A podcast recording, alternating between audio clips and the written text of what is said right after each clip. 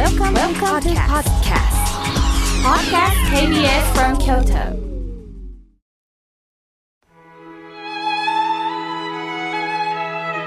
改めまして僧侶の河村明慶ですえ今日の法話のテーマは本当のご利益についてお話をいたしますえ今日は素晴らしいお天気ですよねするとですね今日お天気がいいと皆さんどう思われますか？日頃の私の行動がいいから今日は天気がいいんだと思ってしまいがちですでは今日雨だったらどう思いますか？隣のお仲間にね、お前の日頃の行いが悪いから雨なんだぞとか、妙慶さんに念力がないから今日は雨なんだと、つい誰かのせいにしてしまいがちです。お天気に良い悪いっていうのはないんです。これは人間の都合なんですよね。さあそこで私たちは自分の都合で良いこと悪いことを振り分けてしまう。すると、もしも嫌なことがあったら、ご利益をいただきに行こうということで、私たちはご利益を期待します。まあ、宗教には主にご利益というイメージがあるんですね。えー、後ろには平安神宮さんがありますが、まあ、神社さんにご利益を求めよう。まあ、代表的なのが合格祈願とか、家内安全無病息災、商売繁盛。つまり自分にとって得になることが、まあ、ご利益の代表的なものですよね。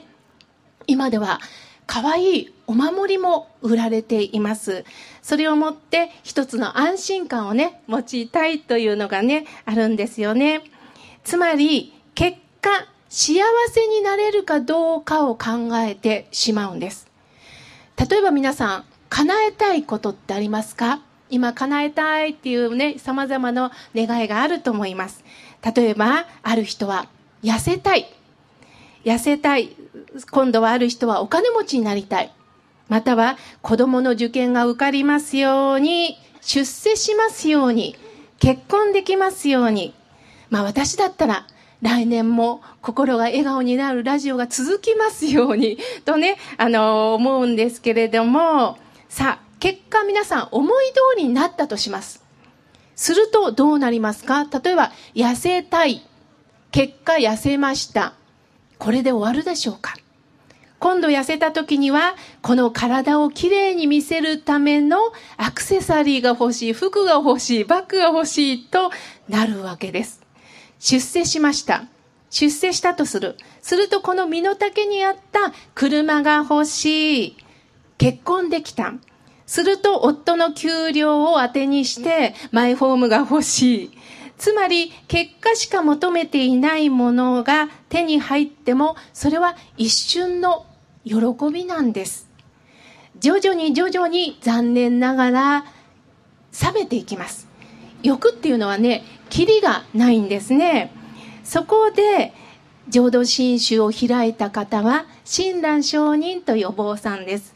私は東本願寺に所属するね、僧侶なんですね。その親鸞上人が明らかにされたご利益は、私たちはこうなったらいいという結果を求めるんですが、それも気持ちわかるよ。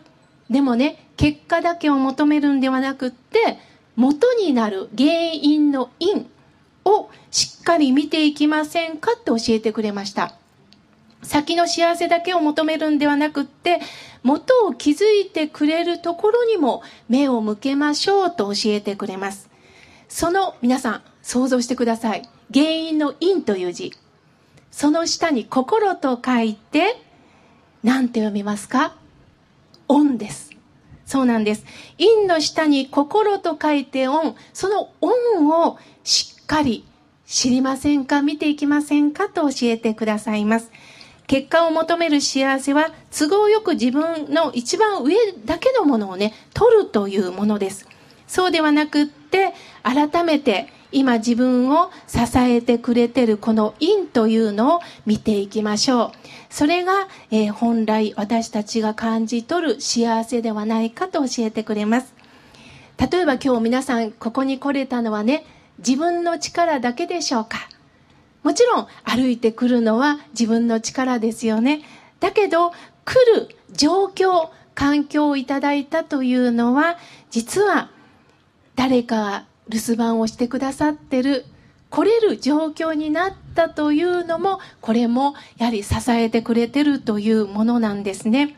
私たちはこうなりたい、ああなりたいという気持ちがありますが、もう一つ、それをちゃんと押し出してくれるご恩、支えてくれるところにも目を向けませんかと教えてくださいます。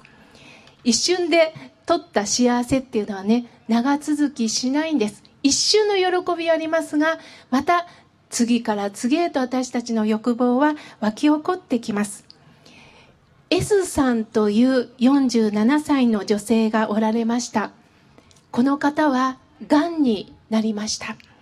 そしてなぜ私が癌になってしまったのか、どうして私だけがこの40代という性で癌を告知を受けなければいけないのか、彼女は怒りの中でした。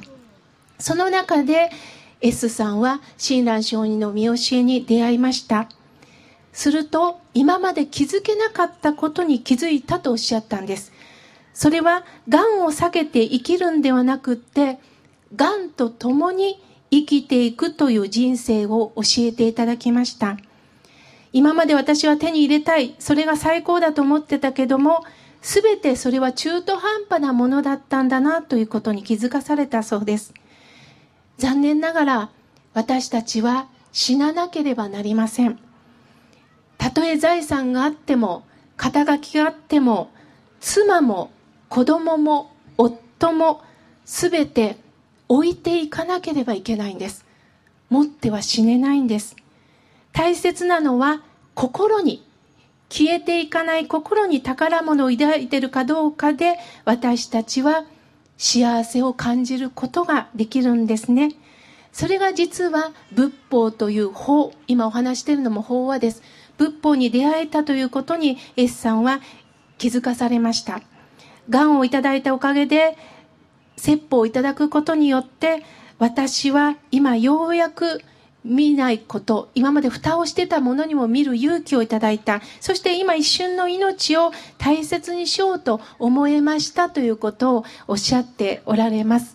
私たちは失っていくものばかりをね、惜しむんです。ああ、なぜ私がこんな目に遭うの？なぜこういうことをされなければいけないの？だけど、そのことによって私たちは悲しみを知る。あ、人間の人生の深さを知ることができるんですね。ですから災いが災いでなくなること。これが阿弥陀様のご利益なんです。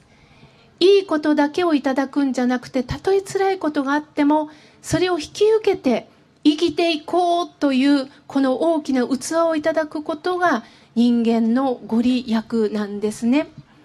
ご利益役という字。下はお皿です。